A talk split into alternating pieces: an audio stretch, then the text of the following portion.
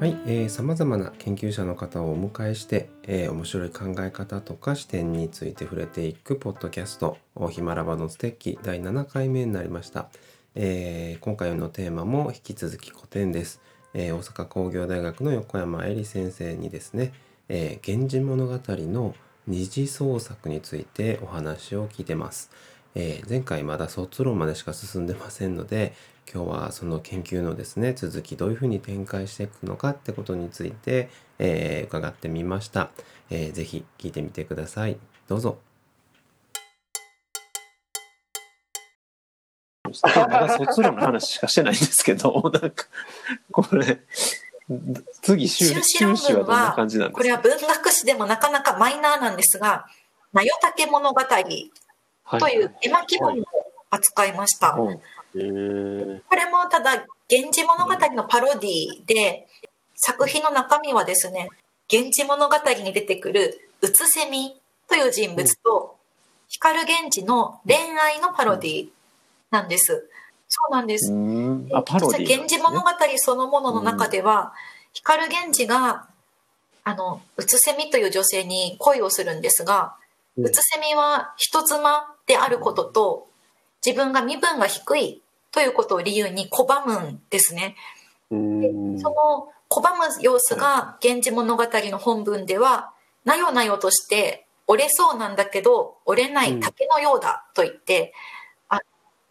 竹に例えられていた女性。うーん。なるほど。でうん。ただですね、当時の読者からはあまりいはい。い印象を受けていなかったみたいで、鎌倉時代に無名草子という物語評論書が書かれるんですけど、その中で、うつせみという女性はちょっと良くないっていうふうに書かれています。はい。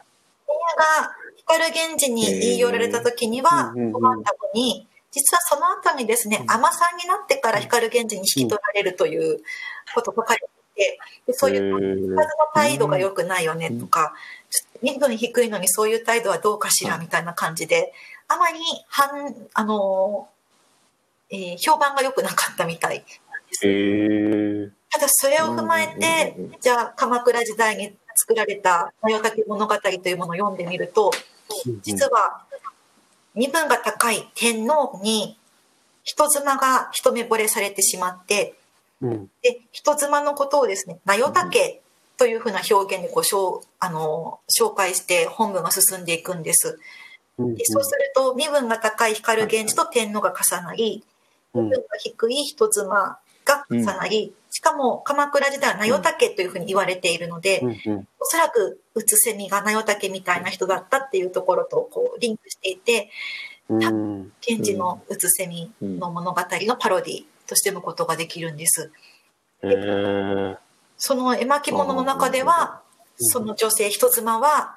あの、むしろ積極的にですね、天皇の求めに応じていくっていうふうな解釈ができる部分が多くて、源氏物語本文では、ちょっと源氏を拒むなんてひどいよねと、おそらく読者としては私だったら絶対に光源氏になびくのにって思われてる部分が反映されて、身分が高い天皇に惹かれていく、積極的に応えていく女性像が作られていったんじゃないかと、そういうふうなあの読み方をしていました。へー。ただ実はこのなよたけ物語は鎌倉時代に作られたものがどんどん発掘されていって、室町には絵巻の絵がない部分で伝わっていったり、江戸時代には絵巻の絵付きはい。で尼寺に入っていったり、様々な伝わり方がされています。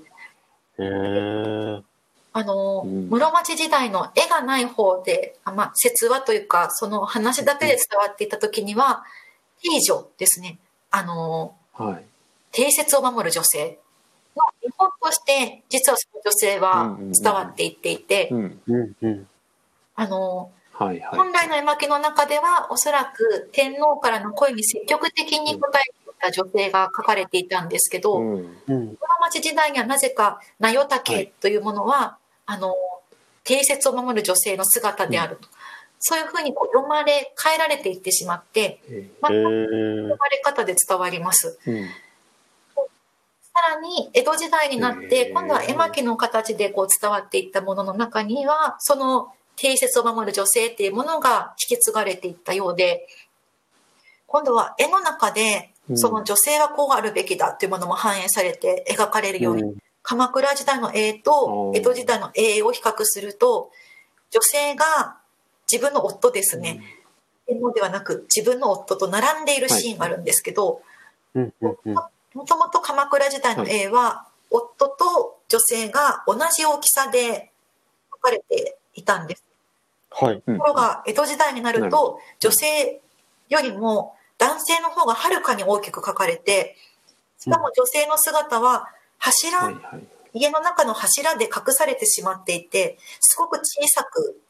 見えるんですね。で実はあの絵巻の絵にくっついている言葉書きと言われる文字の中でも少しですね表現が変わっているような部分があってはい。総合的に判断すると女性というものは夫に尽くしなさいと夫がいるので天皇にあのうん。言い寄られても断るべきだというふうな教えが透かし見えてくるようなものに書き換えられているっていうものなんです。へえ。その背後にその「源氏物語注釈書」の類ですね。実は室町時代になるとうつせみという女性が源氏を拒んだのがもともとは身分が低いからと思われていたんですけど私は人妻だからという人妻であることを理由に拒んだとされていてうんうんうん。そこがクローズアップされていってうん。うつせみっていうものは定説を守る素晴らしい女性だよっていうものが室町以降源氏の注釈書の中で書かれていた結果それが反映したものに絵巻自体も変わっていった。そういう本文とあー絵そういうことね。注釈書と当時の女性が置かれていた環境を総合してあの読んでいくというものが修士論文でした。あこういうふうなその女性像みたいなものがこう変わってったんじゃないかみたいなのをこう明らかにされたっていう感じですか。ああなるほどな。最初は そんなこうものすごい良いこう身分の高いイケメンから言い寄られて何をそんな断ってるんだみたいなところからすごくこう強いなんていうかどんどん答えていく女性像としてのこうパロディが生まれてでえっ、と強い女性としてなんか描く方向性もあったけどこうだんだんと断ってたのは、あの身分の低さじゃなくて、えー、人人妻というか、まあ、妻としてのあの立場としてこれが正しいというところからあの断ってたんじゃないかみたいなあーはい。理解のされ方に変わっていってでものすごく控えめでここれがあるべき女性の姿なんだみたいな描かれ方にまたこれまた変わっていくみたいな感じなんですかね。どちらの絵巻も最終的には天皇のあの求めに応じて天皇のところに行ってちぎりを交わすっていう部分は書かれるんですけど鎌倉時代の方はおそらく積極的に行く行くって言って言っていて、で室町の説話を踏まえた江戸時代の絵巻の方では、同じような本文で同じような結末なん結末なんですけどおそらくその女性像を踏まえて見ていくとはいあの最終的に夫は出世するんですね。妻が天皇とちぎりを交わしたことによって、いい夫だと言って出世をするという結論になっていてどちらうーん。鎌倉の方は多分女もラッキーと思い男の方もついでに上がったっていう感じなんですがきっと読まれ方としては。江戸時代の方では、あのはい。妻は泣く泣く天皇のところに行ってでもそのおかげで夫を出世させる素晴らしい妻だというふうに読めるといううそういうふうな結論にもつながっていっています。あ、そういう女性像がこうなんていうんですかね書き換えられる時にそういう女性像に変わるってことはそういう社会の背景があるんだっていうことですよね。単純に像として変わったんじゃなくてなんでそれがそうなったのかってことを合わせて読み解いていくっていうのはいがそうですご研究という感じですかね。まだそれでも修士までしかまだ行っておりませんけれども。はい。これど、ど、今どの辺まで行ってるんですか？一番のこの教授誌は今まだこれ の教授。誌は今のような感じです。はい、もう重なります。ありがとうございます。じゃあこの天寺の方ちょっと天寺もですね、実はその「なよたけ物語」という作品が伝わっていたのが京都のどんげ院という天寺で、はい、あの実はその絵巻物を研究する際に、やはり本物を見せていただかないといけないので、うん。はい、そのお許しを得るために数年間かかるという、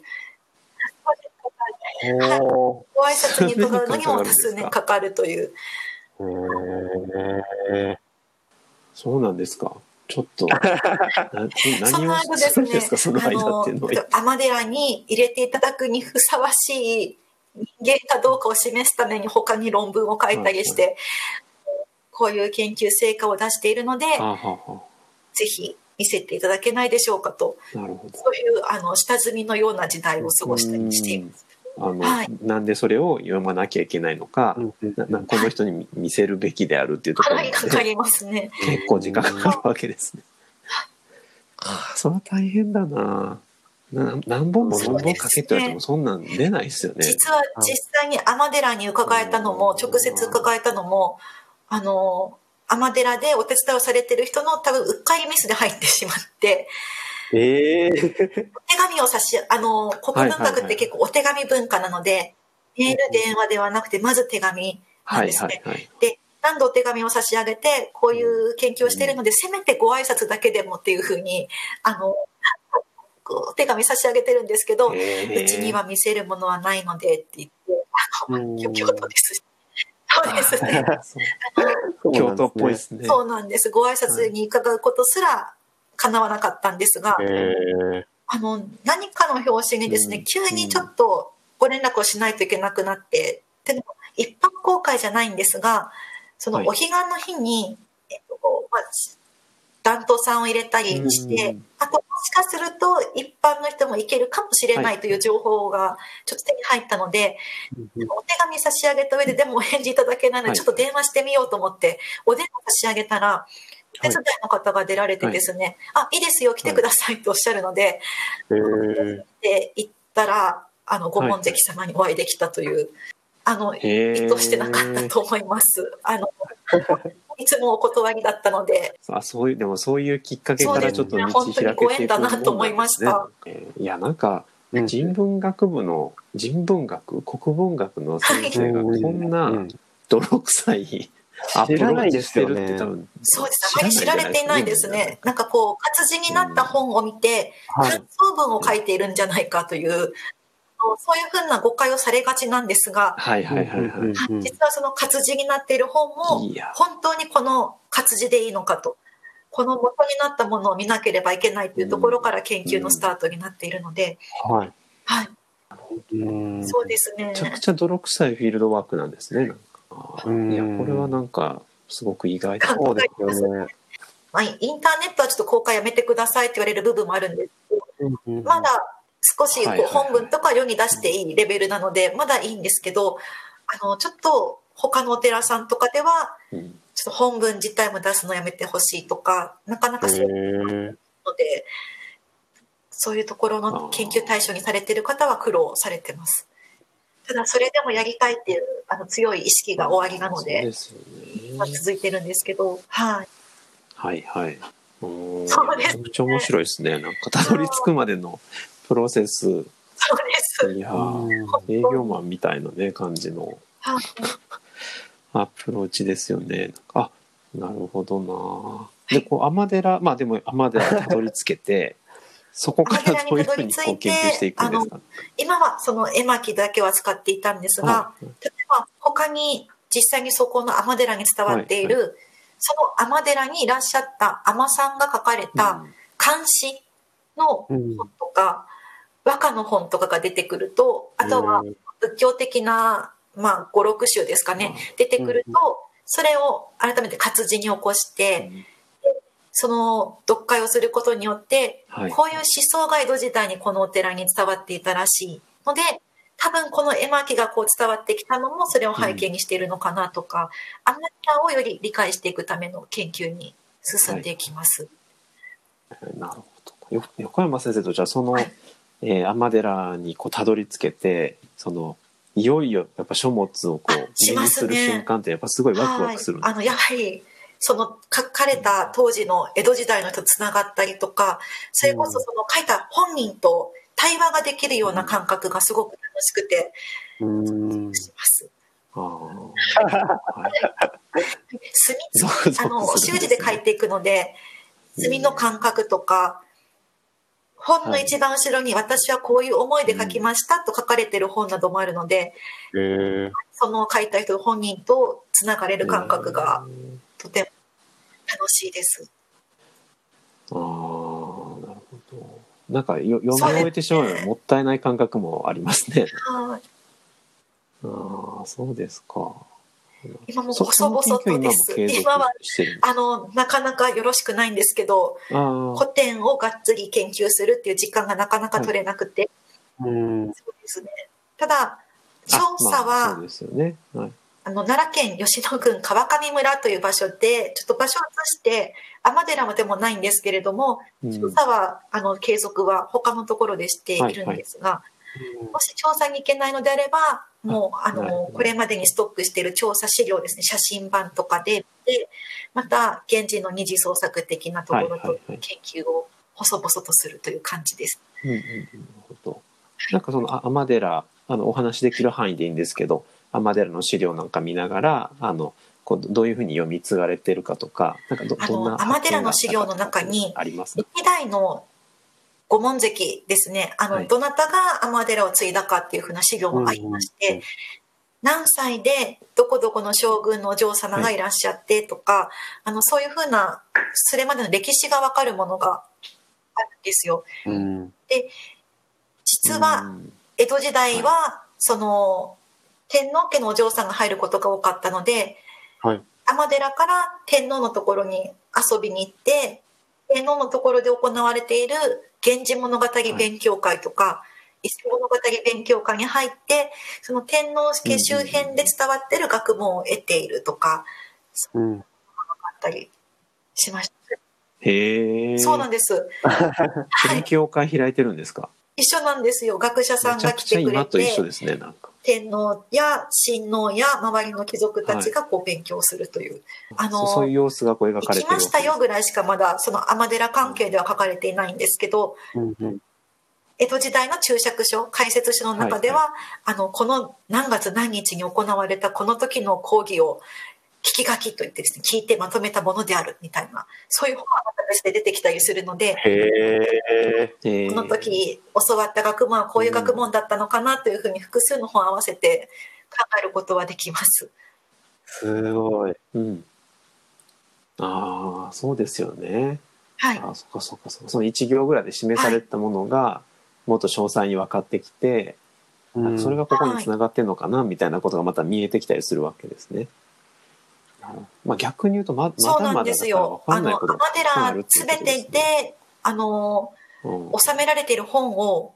調査できているわけでもないのとうんそうなんです。尼寺ではなくてそのお寺や神社にこう範囲を広げた時にさまざまな研究者の方がこうやはりそれぞれうん。さまざまな場所で調査をしているんですがそれが全て研究され尽くしているわけでもないのでまだまだっているあの作品はたくさんあると思います。はい、えーいかがでしたでしょうか、えー個人的にはあの古典の研究プロセスのところがすごく面白くて、えー結構泥臭く研究対象に迫っていきますよね。フィールドワークしたり何回もこう連絡をして、えー協力してもらえる瞬間をですね見つけに行ったりしてました。あなんか文学の研究に対しての印象ですね。なんか確かに本読んで、え研究してるのかなと思ってましたけども、えー全然思ってたのと違う印象をね持つようになっていきました、えー次回はですね、えー横山先生に、えー横山先生が考える古典ってどういうものかとかですね、えーまたおすすめの本なんかも聞いていきたいなと思っています、えーまた次回もぜひお聴きください。では、えー今日もリサーチカルチャーを醸しましょう。